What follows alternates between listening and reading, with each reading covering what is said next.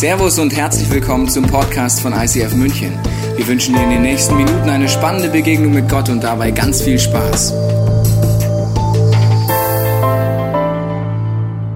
Ich bin zurück nach dem Summer Break. Sechs Wochen habe ich nicht gepredigt. Das habe ich ein Privileg, eine ja, großes Privileg in dieser Kirche zu sein, weil die Pastoren, die kriegen frei. Wir haben äh, Urlaub, wir haben Zeit für Inspiration, für Motivation, um die Batterien aufzuladen. Und deswegen kennen alle dieses Ritual schon. Wenn ich das erste Mal predigt, nach, äh, predige nach dem Summer Break, rede ich noch schneller als sonst. I bless you. Das ist anders steht. Ich segne vor allen Dingen unsere Übersetzer. Heute Morgen Farsi und äh, Englisch, jetzt äh, Spanisch, Portugiesisch. Kannst auch zu Hause übrigens mithören. Können wir dir gerne nochmal den Link teilen. Also, ich werde schnell reden. Ich kann nicht anders. Das ist meine Schwäche. Ich versuche es so langsam wie möglich zu tun. Aber das Thema brennt mir auf dem Herzen. Es geht ums Thema Diskriminierung.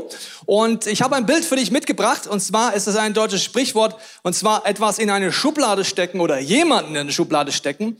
Es gibt in vielen Fällen, dass Schubladen gut sind. Also zum Beispiel, wenn ich sage, ich brauche ein bisschen eine Struktur. Ich habe einfach hier zum Beispiel weiße Socken, ja, super. Die müssen an einen Ort. Weiße Socken können hier rein. Es gibt Struktur, gibt mir Sicherheit, muss ich lange suchen. Ich finde die einfach. Ja. Entspannt den Alltag. Seit ich mit meiner Frau verheiratet bin, weiß ich, wie viel Struktur erst möglich ist. Äh, also das hätte ich noch als Single hingekriegt, ja. Meine Frau weiß immer, wo alles ist. Und da spielen Schubladen oft eine wichtige Rolle, ja. Also die schwarzen Schubladen sollten natürlich auch ihren Platz haben. Schwarze, äh, schwarze Socken, schwarze Schublade, schwarze Socke. So. Das ist super. Also man findet es, es ist entspannt, das Hirn muss nicht so viel nachdenken. Entspannung pur. Die Challenge ist, dass wir äh, auch Menschen in Schubladen stecken oder auch selber schon mal in einer Schublade gesteckt haben. Das bedeutet, jemand hat eine Vorstellung für ihn, es ist für ihn erstmal gar nicht äh, bewusst, dass er mich in der Schublade hat. Ich spüre aber, wie unangenehm es ist, wenn man in der Schublade ist. Und ich selber mache es auch ständig immer wieder. Ich will mal mit der Charlene drüber reden, wie sie das erlebt hat, dass sie in eine Schublade gesteckt wurde, weil das machen wir nicht bewusst, das machen wir nicht absichtlich in den meisten Fällen, aber es passiert. Wo hast du das erlebt, Charlene? Also, ich habe Folgendes in meinen Arbeitsplätzen erlebt. Ich hatte eine Kollegin, die mir immer ständig ähm, unnötige Kommentare machen. Zum Beispiel sagte er Dinge wie, oh, du benutzt dein asiatischer Stift, ähm, aber das ist ein schwarzer Stift aus Deutschland. Oh, dein Essen riecht asiatisch, aber das ist ein ganz normales Nudeln mit Tomaten und Gemüse. Also solche Dinge ähm, versuche ich ähm, zu ignorieren, aber das Missvertrauen würde immer größer. Und eines Tages ähm, sagte er zu mir, hey Charlene, ist das nicht super für dich, dass du in Deutschland arbeitest und du hast Deutschland dann auf deinem CV, um es aufzuwerten? Und das ist derselbe Kollegen, die mir immer diese Kommentare geben. Und denke ich, ähm, was denkt er äh, eigentlich über Malaysia? Und habe ich äh, ihm geantwortet, hey, ich finde das super, nur, nur Vorteil für dich wenn Malaysia auf deinem CV steht. Weil am Ende des Tages ist das, das ist die internationale Erfahrung, die zählt. Und. Dein Kollege hat zum Beispiel jetzt die Vorstellung, wenn ich aus Malaysia komme, ist es eher ein ungebildetes Land, ist eine Schublade. Ich habe die auf, ist ihm nicht bewusst, sehr wahrscheinlich. Er macht es nicht absichtlich. Ich weiß nicht, wie viel du über Malaysia willst. Ich habe dir mal ein Bild mitgebracht, wo ich unbedingt Urlaub machen will, nämlich da. Ja, also die Charlene ist Architektin, man müsste eigentlich sagen, ist ein Downgrade in Deutschland, was zu bauen. Wenn du die zweithöchsten, äh, die höchsten Zwillingstürme der Welt bauen könntest oder das zweithöchste Gebäude der Welt und da will ich definitiv mal in diesen Poolpark da reingehen. Also ich will mal nach Kuala Lumpur, weil ich denke mir, that's the place to be. Aber die Person meint das nicht böse, aber sie hat eine Schublade und die Schublade ist da, sie sorgt aber für, Unsicherheit. Wie hast du denn dann darauf reagiert oder was hast du daraus gelernt? Es hat für mich eine Weile gedauert, bis ich seine Kommentare wirklich ähm, weglegen konnte. Aber Gott erinnerte mich daran, dass Gottes Meinung über mich viel, viel mehr bedeutet, als was meine Kollegen denken. Und dadurch lernte ich, lernte ich auch, ähm, für mich selbst einzustehen, mit seinem Kommentar zu konfrontieren. Und am Ende des Tages, meine größte Zuversicht und Frieden kommt von Gott. Weil ich weiß, er hat eine bestimmte Bestimmung für mich als Malaysian in Deutschland zu sein. Amen, Sister. Danke, Charlene. Wir stecken Leute unbewusst, teilweise bewusst, aber meist unbewusst in Schubladen. Der Konstantin hat ein weiteres Beispiel, jetzt mal aus der deutschen Perspektive. Als er in Amerika war, hast du erlebt, dass du in der Schublade gesteckt bist. Ja, ganz genau. Ich war nämlich drei Monate in San Francisco und ich hatte sehr, sehr viele positive ähm, Begegnungen dort. Aber es gab auch ein paar herausfordernde Begegnungen. Zum Beispiel hat einer mich äh, gefragt, ob wir in Deutschland Kühlschränke hätten. Und dann habe ich äh, mir gedacht, das kann ja wohl nicht wahr sein. Ja, natürlich haben wir Kühlschränke. Und dann ging es so weiter. Habt ihr denn eigentlich auch Radio? ja, klar. Und habt ihr auch Radio, wenn man dann auf den nächsten Kanal schaltet, dass dann auch ein anderes Programm kommt? Ja, haben wir auch.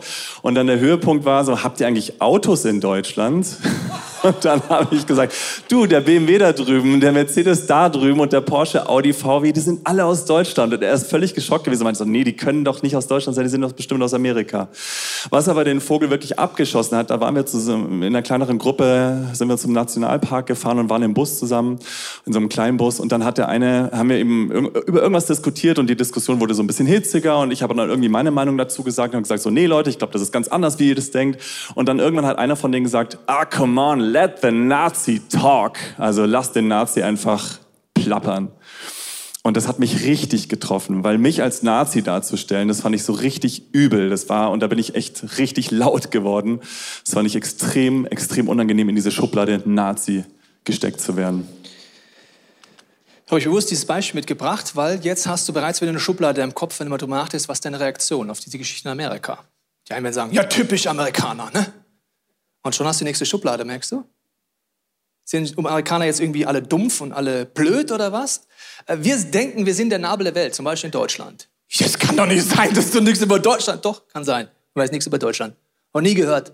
Ist nicht der Nabel der Welt. Das Gleiche machen wir dann vielleicht mit Malaysia oder anderen Leuten. Wir merken in dem Moment, wenn mich jemand als Nazi bezeichnet, wie verletzend das ist, wenn ich diskriminiert werde, wenn ich in der Schublade bin, wie ich rebelliere, wie ich verletzt bin. Aber mach es im nächsten Moment gleich wieder, ohne es zu wissen, ohne es zu reagieren. Und es ist übrigens, wenn du als Deutscher jetzt als Beispiel im Ausland unterwegs bist und man fragen würde, was denkt man über dich, dann denkt man über dich, du bist effizient, du bist pünktlich, du bist ein Ingenieur, du kannst gut bauen. Ja, würde alles auf mich nicht zutreffen. Also nach dem Bild wäre ich nicht. Also ja, das ist einfach ein Bild, das dort einfach entsteht. Wie entstehen jetzt unsere Schubladen? Unsere Schubladen entstehen einmal, ich habe dir die Punkte mitgebracht, muss ich kurz nachschauen. Äh, haben wir die? Sie entstehen durch Erziehung, durch Prägung, durch Weltbild, durch Medien und eigene Erfahrung. Und deswegen haben wir alle Schubladen in unserem Kopf, in unserem Herzen von anderen Menschen, von Nationen, von Begegnungen und irgendwelchen Dingen, die uns eher liegen oder nicht so liegen, ob das ist wollen oder nicht. Mal ein Beispiel, ich war Anfang 20 in Amerika und äh, das erste Mal ich war allein unterwegs am Tag zwei in einer Straße, so einer Nebenstraße, und da kam so ein äh, Mustang, äh, bisschen getuned, tiefer gelegt, offene Fenster, Rapmusik, am Steuer ein Schwarzer tätowiert, am Rauchen. Ich konnte von der Ferne nicht sehen, was er raucht, aber er kam mir entgegen und auf einmal kriege ich Angst. Hm. Jetzt in dem Moment bin ich dankbar, dass ich den Heiligen Geist habe, weil der Heilige Geist springt in dir an, wenn du anfängst, Lügen zu glauben. Wenn du ihn lässt, wenn du dir das nicht bewusst bist, und die Demut nicht hast, wird er auch nicht immer anspringen. Aber er ist angesprungen, hat gesagt, Tobi, warum hast du Angst? Dann habe ich gemerkt, ich habe Angst, weil ich offensichtlich durch Filme geprägt bin. Ich bin durch Filme geprägt, dass, wenn ein Schwarzer tätowiert mit Zigarette und Mustang und der Rapmusik kommt, das könnte gefährlich werden. Das heißt, Medien haben mich geprägt. Ich habe unbewusst jemanden in einer Schublade und reagiere so, ohne es zu wollen, aber habe das drin. Nächstes Beispiel, mein Sohn, also das ist die Schublade die hier äh, mit Angst zu tun hat. Ich kann es denken, ist gefährlich. Und das sind alles Dinge, da sind wir wieder stolz darauf noch sonst was, aber es ist in unserem Leben. Zweites Beispiel. Mein Sohn ist äh, Mountainbike gefahren, er springt sehr gerne, sehr weit, sehr hoch. Er hat vor nichts Angst, ist schön und ein Problem in einem. Ist er gesprungen und er hat ein Fahrrad ausgeliehen und das Fahrrad hatte äh, professionelle Pedalen. Das bedeutet, da sind so Pins drauf, Metallpins. Er rutscht ab, hat keine Schutzkleidung und ratscht dies einmal hier lang und hat eine offene Fleischwunde am Schienbein lang. Ich rufe einen Freund an, der ist Poli äh, Polizist, der ist Arzt, sagt, wo, wo, wo gehe ich hin? Mein Sohn blutet. Und er sagt, geh in die Abteilung, da bin ich auch Arzt. Ich rufe meinen Kollegen an, es ist der beste Chirurg, den wir haben, er wird auf dich warten. Ich komme hin mit Benedikt und wir kommen dort rein. Und äh, der Arzt, der mir entgegenkommt, spricht schlecht Deutsch. So, jetzt kommt die deutsche Schublade, die fast alle Deutschen haben. Wenn jemand nicht gut Deutsch spricht, könnte es sein, dass er seinen Job nicht so gut kann. Das ist eine Schublade, die viele Deutsche haben. Warum? Wir sind so sprachgeil. Man kann es nicht anders sagen. Ich bin Hauptschullehrer, es gibt Kinder, die können einfach keine Sprachen, kriegen aber vielleicht mal einen, einen Naturnobelpreis in Mathematik, aber können einfach keine Sprache. Die Sprache sagt nicht, aber unterbewusst ist, der spricht nicht gut Deutsch, kann der das? Mein erster Gedanke, wenn ich nicht wüsste, dass ich Schubladen mehr hätte, keine Demut hätte, würde ich es gar nicht merken. Also merke ich, wow, was denke ich denn? Aber es ist mein Reflex, es ist meine Prägung. Sprache ist wichtig, so bin ich aufgewachsen. Meine Erziehung, verstehst du? So, ich denke mir jetzt, bleib mal locker, Tobias, der soll ja nicht was über ihn schreiben, der soll ihn einfach operieren.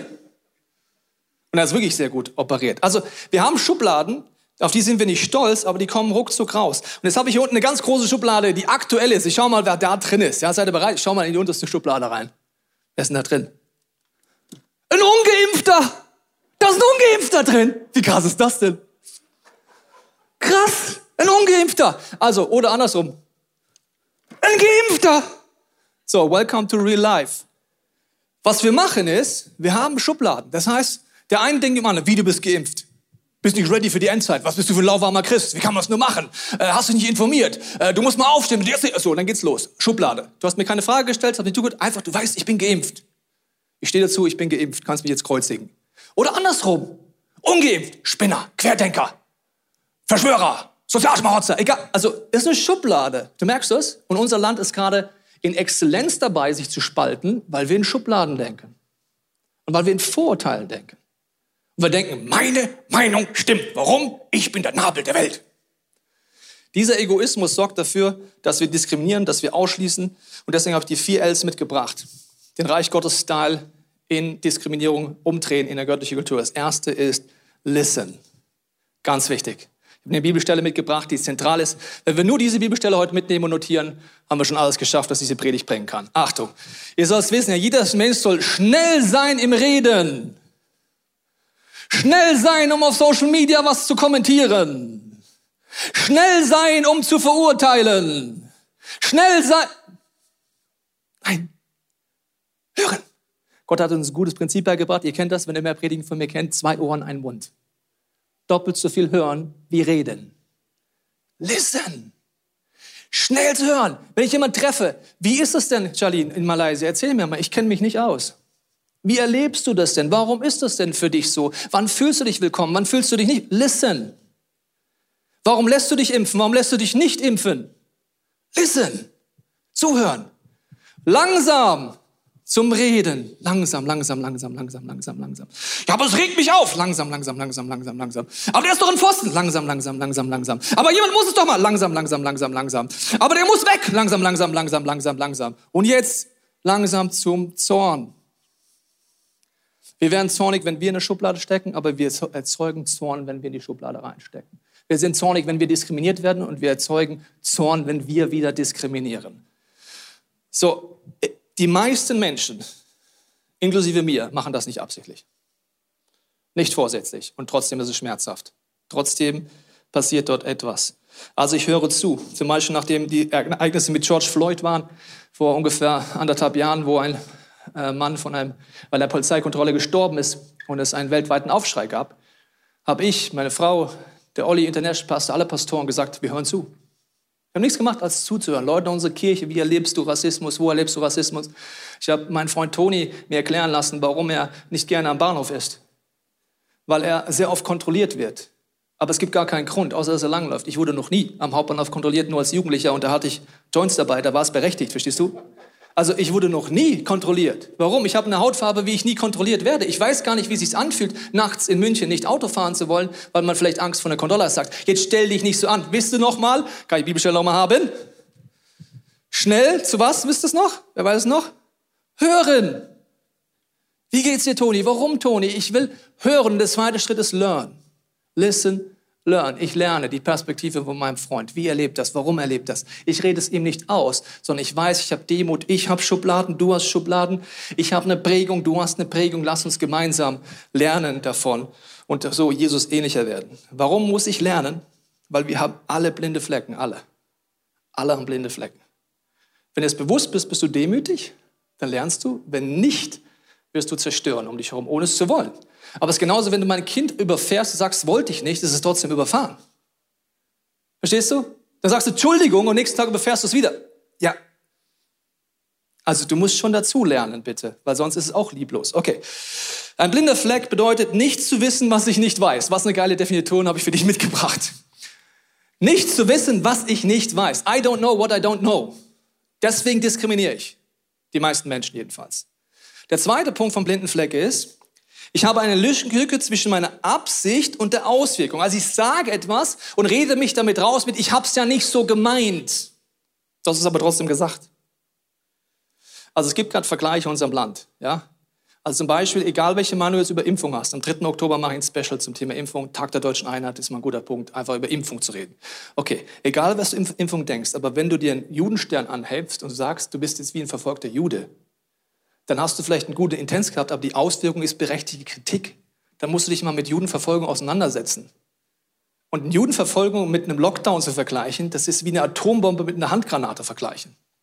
Und dass dann jemand sagt, er ist verletzt, du sagst, das wollte ich, es ist trotzdem verletzend, dann wäre lernen, dass ich es nicht mehr sage oder dass ich es nicht mehr mache oder dass ich mich entschuldige oder was auch immer.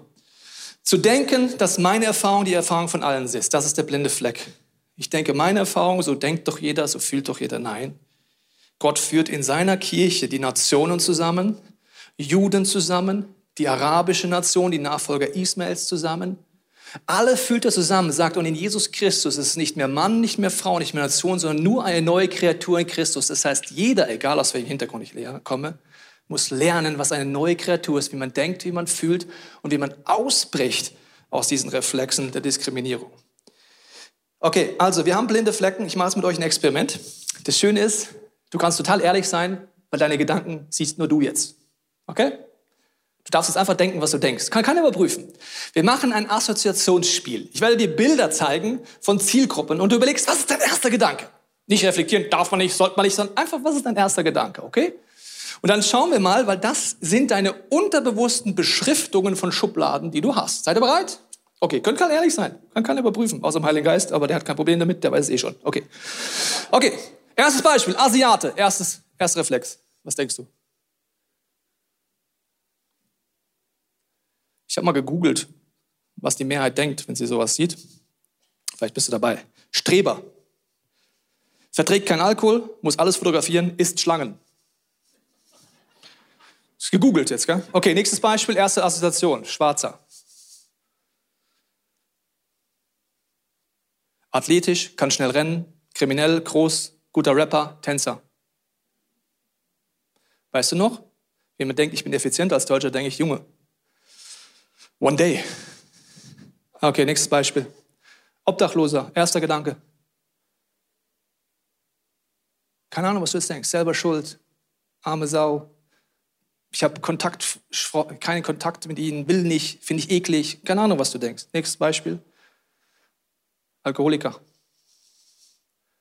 Vielleicht hast du eine Geschichte mit dem Alkoholiker, dann denkst du was anderes. Weißt du noch, Prägung. Vielleicht hast du eine Geschichte mit dem Alkoholiker, vielleicht hast du keine Geschichte mit dem Alkoholiker. Du hast aber eine Assoziation. Die Gefahr ist jetzt, wenn du wieder einen Alkoholiker triffst, was passiert? Du hast ihn in der Schublade. Wenn du nicht aktiv dagegen ansteuerst. Nächstes Beispiel. Ältere Frau. Hast du eine gute Beziehung zu deinen Eltern, zu deiner Mutter, ja oder nein? Oder älteren Frauen. Wenn ich einen Mann hinmache, eine Frau hinmache, etc. Du wirst eine Assoziation haben. Und das ist schon mal eine Überschrift über deiner Schublade. War das Beispiel? Beamtin. Langsam, sicherheitsliebend, faul, keine Ahnung, was du denkst, wenn du Beamtin hörst. Okay, noch ein Beispiel. Blondine. Und wenn dir als erster Blondinenwitz einfällt, ist auch eine Aussage. Verstehst du? Okay, ich will keinem zu nahe treten, ich will damit sagen, wir haben Assoziationen, woher? Erziehung, Prägung, Medien, wir haben einfach eine Assoziation. Wir haben eine Schublade, wo Leute drinstecken können. Und äh, das, die nächste Schublade habe ich dir schon gesagt, und diese Assoziation ist bei geimpft und ungeimpft. Das ist übrigens das Gleiche, wo wir als Kirche jetzt entscheiden müssen, wie gehen wir vorwärts. Deswegen, ich habe so einen Comic gesehen, der Job eines Pastors seit Corona. Der war lustig, will eigentlich keiner haben, den Job. Ja, weil egal in welche Richtung du entscheidest, die Leute regen sich auf. Wenn du sagst, du machst, wie wir jetzt ab nächsten Sonntag, zwei Gottesdienste 3G, zwei Gottesdienste wie bis jetzt, dann die, die geimpft sind, schreien auf, wieso, wir können doch alle Gottesdienste so machen, die nicht geimpft sind, ja, sind wir jetzt Menschen zweiter Klasse, was soll das? Du siehst, was passiert. Eine Frage haben mir die meisten Menschen noch nicht gestellt. Ich versuche und wir versuchen so gut wie möglich kommunizieren, aber im zwei Minuten Video das Thema wahrzunehmen. Also probier es aus, schick's mir zu und ich übernehme es einfach. Also es ist eigentlich unmöglich. Aber die Frage wäre einfach, was hast du für eine Schublade? Wir sagen einfach, wir sind für alle Menschen da. 70 Prozent der Deutschen und in Deutschland leben haben sich im Moment erst geimpft. 70 Prozent könnten in einen Gottesdienst kommen mit wesentlich höherer Kapazität. Soll ich jetzt sagen, nur weil ich nicht alles von der Regierung gut finde, lasse ich sie nicht rein? Predige das Evangelium nicht mehr? Paulus sagt, predige in allen Möglichkeiten, allen Situationen das Evangelium. Und wenn ich zwei Gottesdienste haben kann, wo ich diese 70 Prozent Raum geben kann, mehr, warum soll ich es nicht tun? Auf der anderen Seite schließt du nie jemanden aus. Deswegen gibt es die anderen Gottesdienste. Das sind jetzt nicht die Impfverweigerer, die Querdenker. Nein, es gibt Gründe, warum jemand nicht geimpft ist. Es gibt auch Gründe, warum jemand geimpft ist in einen Gottesdienst gibt mit weniger Kapazität. Beides muss nebeneinander stehen bleiben. Wenn wir das als Christen nicht mehr bei Impfung hinkriegen, wie sollen wir es dann in der Endzeit überhaupt hinkriegen?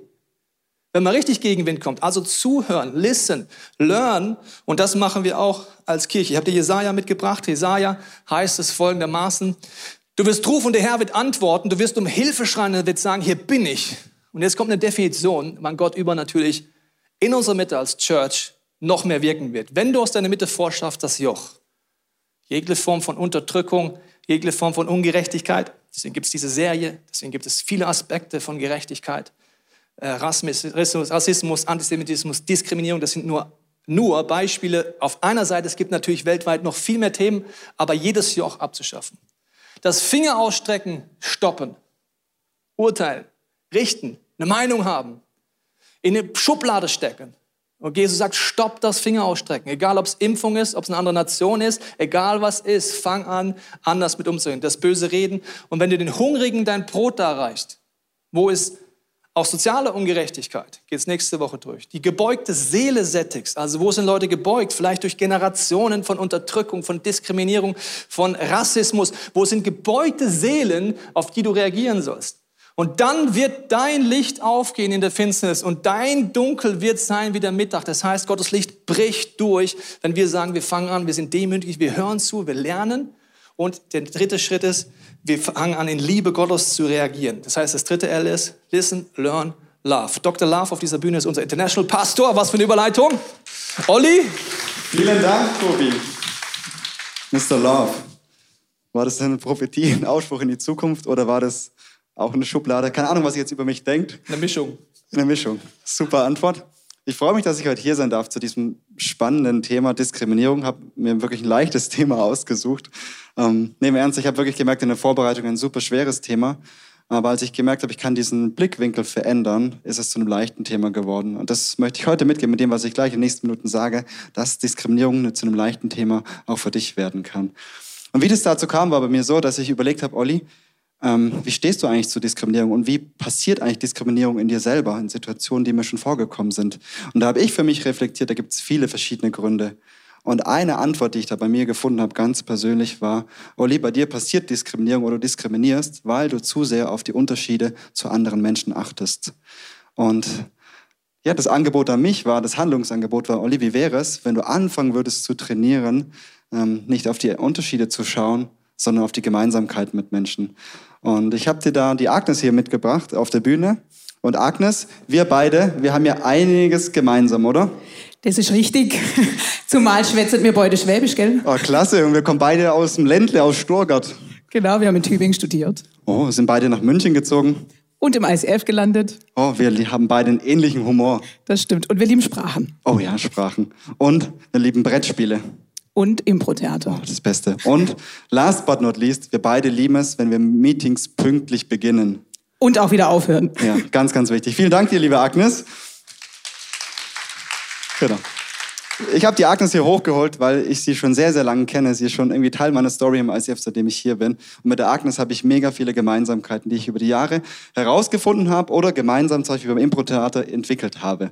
Und deswegen sage ich für mich selber, dass die Agnes ist Teil meiner In-Group. Was ist das für ein Wort, Olli? In-Group. In-Group, da sind Menschen drin, die sind so wie ich. Menschen, die haben vielleicht ein ähnliches Aussehen, ähnliche Hobbys, ähnlichen Beruf, ähnliche Visionen, ähnlichen Kleidungsstil, mögen die Pasta, die ich so wie sie mag, ähm, verschiedenste Dinge, wo ich Gemeinsamkeiten habe. Und dann gibt es aber neben dieser In-Group ähm, auch die Out-Group. Die stelle ich dir mal gegenüber. Auf der anderen Seite die Outgroup, da sind Menschen drin, mit denen tue ich mich schwer, mit denen zu kommunizieren. Beispiel, Agnes ging mega einfach, wir schwätzen beide Schwäbisch, easy. Bei schwieriger Kommunikation merke ich da, es gibt Situationen, wenn ich Leute treffe, merke ah, der Dialekt, hm, schwierig. Oder, hm, ich verstehe dich nicht so gut, deine Aussprache ist nicht so gut. Ähm, mit der Arktis war ich sehr geduldig. Oh, hey, lass uns Dinge ausprobieren. Mit anderen Menschen habe ich das weniger. Und so merke ich, es gibt einfach zwei Seiten der Medaille. In-Group, Menschen, die sind so wie ich. Und Out-Group, Menschen, die sind nicht ganz so wie ich. Das kann durchs Aussehen sein, kann durch die Bildung sein, gell? Schuhgröße, verschiedenste Themen. Und ich habe mir jetzt einfach noch ein Bild euch mitgebracht von einer Out-Group, in die ich bewusst reingegangen bin. Und das ist ein Bild, äh, wo ich vor fünf Jahren Explore gemacht habe mit einer Gruppe von äh, Jungs aus verschiedenen afrikanischen Ländern. Und ich habe gleich gemerkt, ich habe dir gerade Sachen von der Outgroup hingelegt, äh, angezeigt. Ähm, schwierige Kommunikation hatte ich volle Kanne bei diesem Thema mit diesen Jungs, weil ich kann zwar gutes Englisch, deshalb eher British oder American English, aber wenn Leute mit, aus einem afrikanischen Hintergrund Englisch sprechen, habe ich wirklich äh, Schwierigkeiten, das teilweise zu verstehen, einfach von der Aussprache her schon. Ähm, da war auch der Punkt dabei bei der Outgroup, ähm, ich habe weniger Geduld mit diesen Menschen oder ich habe vielleicht negative Annahmen über die. Ähm, da habe ich auch ein Beispiel dabei. Ich habe beispielsweise in einer Woche ähm, das Thema Get Free angeleitet. Und beim Get Free geht es darum, ganz klar, ganz persönlich und direkt zu Gott zu beten und Dinge im Gebet abzugeben. Das habe ich so angeleitet. Ich habe das selber vorgemacht, so als Role Model versucht. Habe dann aber gemerkt, dass all die Jungs, die auf diesem Bild sind, nacheinander das auch gemacht haben, aber ganz anders als ich. Nämlich, sie haben einfach Gott geworshipped, Gott groß gemacht, Gott gefeiert, mit voller Leidenschaft, mit vollem Herzen, haben da viele Adjektive, viele Noben rausgehauen, die richtig gut waren. Aber sie haben nicht das gemacht, was ich gesagt hatte, was sie tun sollten. Sie haben sozusagen den Auftrag missverstanden oder nicht umsetzen können. Ein anderes Beispiel, das letzte Beispiel von dieser Gruppe war, ähm, ich habe hab gemerkt, es wäre cool, wenn wir einfach, wenn wir aus diesem Gebetsexperience haben wir gemerkt, da waren ein paar Fehler drin. Wir haben das nicht so hinbekommen, wie ich das wollte. Ich habe auch gemerkt, ich würde sie gern so einsetzen, dass es ihnen gut geht, dass es ihnen gefällt. Und dann kam ich auf die Idee, wie wäre es, wenn ich die Jungs, den Jungs sagen würde, lasst uns zu Beginn jeder Explore-Session einfach Gott groß machen, Gott worshipen. Einfach sie alle in diesen Sweet Spot zu setzen und zu sagen, Leute, wir haben jetzt zehn Minuten, wir worshipen nur Gott. Und das war mega cool, weil ich habe eine Sache gelernt. Die Jungs fühlen sich mega wohl und ich habe sie mit der Zeit auch besser verstanden, weil sie waren einfach in ihrem Element und ich bin auch selber geduldiger geworden. Und was dann passiert ist, sie haben gesagt, Olli, Olli, das reicht uns nicht, nur zu beten. Wir wollen Gott wirklich worshipen. Und wie geht wirklich worshipen? Das geht mit Musik, das geht mit Bewegung. Und das war für mich mega herausfordernd. Das da war ich nicht in so meinem, meinem Element. Ich muss auch sagen, die Jungs haben alle leidenschaftlich gesungen. Alle konnten es gut, bis auf einen, und das war ich. Ähm, und da war ich einfach anders als die Jungs. Ich konnte leider nicht singen und kann es immer noch nicht. Aber was ich gemerkt habe, da hat sich was entwickelt. Und was sich dann entwickelt hat, war aus, das sind mega viele Unterschiede, die ich am Anfang gesehen habe, so in den ersten zwei, drei Wochen. Okay, die Jungs haben eine andere Hautfarbe, die haben einen anderen Kleidungsstil, die haben vielleicht auch eine andere Bildung. Das war einfach so. Ähm, sie haben anders geworshipped, sie haben anders gebetet, sie haben anderes Essen mitgebracht. Ich habe immer Brotzeit mitgebracht mit Brezeln. Sie haben einfach äh, Reisgerichte mitgebracht mit viel Gemüse, mit viel Hähnchen. Und es war einfach anders. Und am Anfang hat es mich von ihnen weggebracht, muss ich ehrlich sagen. Ich bin wie so ein Schritt von ihnen weggewichen. Aber mit der Zeit, nach Woche 6, 7, 8, 9, 10, bin ich diese Schritte auf sie zugegangen, weil ich habe sie besser verstanden. Ich habe verstanden, wie sie ticken. Ich habe ihre Kultur verstanden, die am Anfang so fremd war für mich. Diese Kultur ist auf einmal ähnlich geworden. Und das eine Learning, was ich dabei hatte, war, sobald ich Gemeinsamkeiten mit Menschen entdecke, werden sie von Menschen, die nicht so wie, sind wie ich in meiner Outgroup, werden sie zu Menschen, die sind so wie ich, nämlich in-group. Also der eine hatte beispielsweise den gleichen Humor wie ich. Das heißt, wenn ich sonntags hierher komme, das ist der Toni, und mir geht's nicht gut, dann gehe ich zum Toni hin, weil ich weiß, der hat einen richtig coolen Humor und der bringt mich hoch. Ein anderer, der hat einen Blick fürs Essen, denke ich, wow, genial, du liebst, liebst Essen, du richtest den Tisch genauso schön an wie ich. Das ist eine Gemeinsamkeit. Und ein anderer hatte den Wert Pünktlichkeit. Das heißt, wenn zwei, drei von den Jungs zu spät waren, bin ich zu ihm hingegangen, habe gesagt, hey du, was können wir tun, damit wir alle, so gut es geht, pünktlich sind? Und es klingt fast schon zu einfach, aber das war für mich der Schlüssel, bei jedem Einzelnen zu schauen, was ist die Gemeinsamkeit mit dir? Und schon sind die Menschen zu Menschen wie mir geworden. Und die Gemeinsamkeit hat uns verbunden und mittlerweile bin ich mit allen noch connected, mit manchen weniger, das ist so, mit manchen mehr, aber das war mein Schlüssel. Also wenn jemand gleichen Humor hat wie du, ist echt ein Wunder. Scherz. War ein Scherz von meiner Seite. War ein Scherz von meiner Seite. Fun und Witz. Hashtag Ironie. Okay. Also listen, learn, love. Das ist die entscheidende Sache, die du lernen kannst oder antrainieren musst, meiner Meinung nach, wenn du Gott nachfolgen willst in dieser Gesellschaft, in dieser Kirche. Und das sind Voraussetzungen. Ich habe dir noch ein paar Bibelstellen dazu mitgebracht. Erstes, dritter Mose. Da heißt es folgendermaßen, den Ausländer, der bei euch wohnt, sollte wie einen von euch behandeln. Jesus sagt es an anderer Stelle, er sagt, wie du willst, dass man mit dir umgeht, geh mit anderen Menschen um. Das ist so einfach, weil jeder weiß, was er nicht will. Keiner von uns will in der Schublade sein. Keiner von uns will jemand sein, dem man nicht zuhört. Keiner von uns will verurteilt oder gerichtet werden, sondern jeder von uns wünscht, geliebt, angenommen zu sein und dass mir jemand zuhört und versucht, die Welt aus meiner Sicht zu sehen.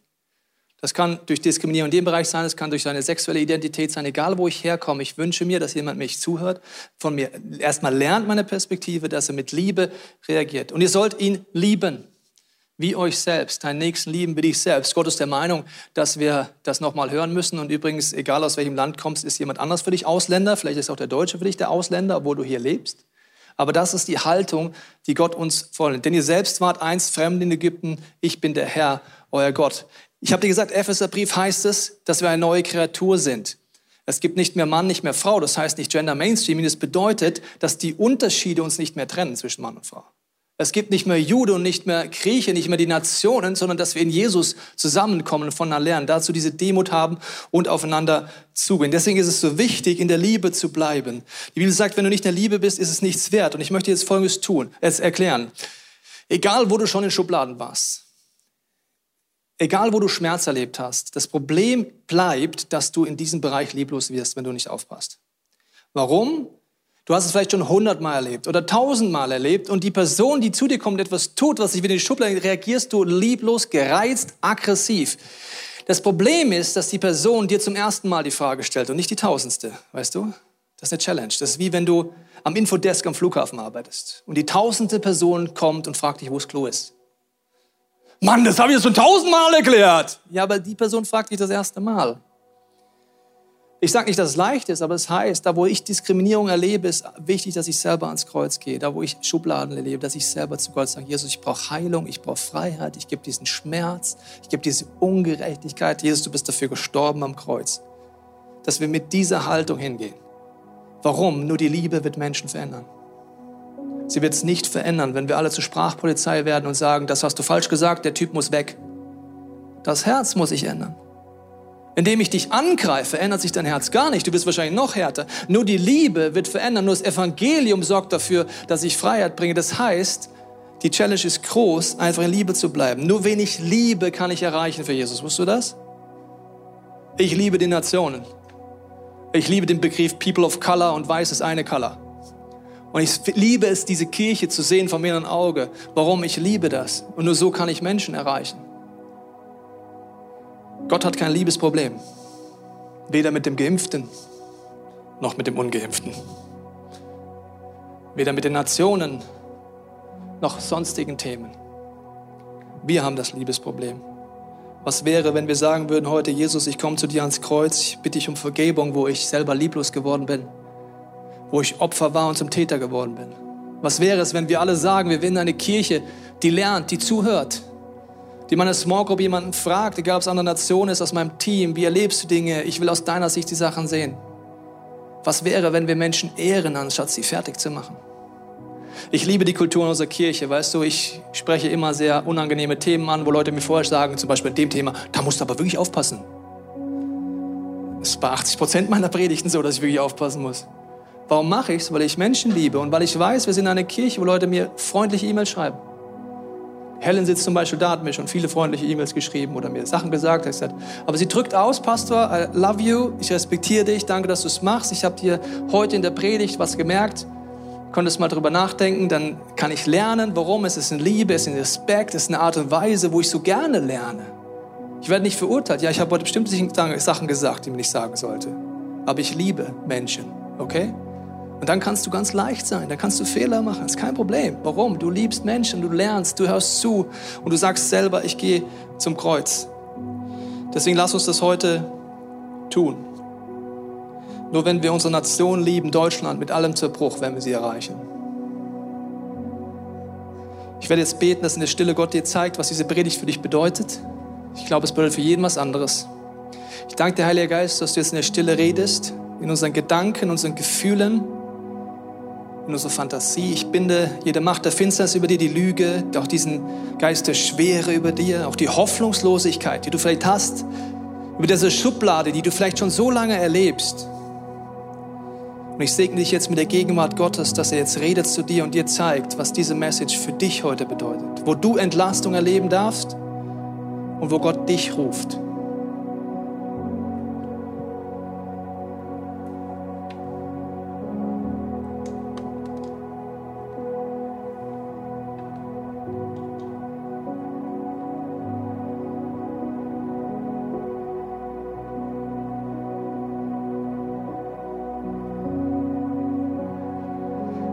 Jesus, wir bekennen als Kirche, wir bekennen, dass wir blinde Flecken haben, dass wir Fehler machen. Wir brauchen so dringend dich, Heiliger Geist, dass du uns Dinge zeigst, dass wir umkehren können, dass wir lernen können. Und ich bete über dieser Kirche, dass hier ein Ort ist, wo du im Mittelpunkt bist, wo wir uns lieben und wertschätzen, voneinander lernen, uns zuhören. Und ich danke dir, dass es nur eine Kultur gibt, nämlich deine. Wir danken dir, dass wir in der Begegnung rausfinden können, wo brauchen wir Heilung und Befreiung? Und wo können wir aber auch einen Unterschied machen. Und ich setze jetzt Berufung frei, dass wir Menschen sind, in der Church Online, in allen Locations und hier, die anfangen konstruktiv zu prägen, Menschen aufklären, Fragen stellen, Herzen gewinnen und nicht Argumentationen gewinnen. Ich danke dir, dass wir jetzt in den Worship einsteigen können und sagen können, du bist groß, ich gebe dir alles hin mein Schmerz, mein Leid, meine Fragen. Ich danke dir, dass du jetzt wirkst. Amen.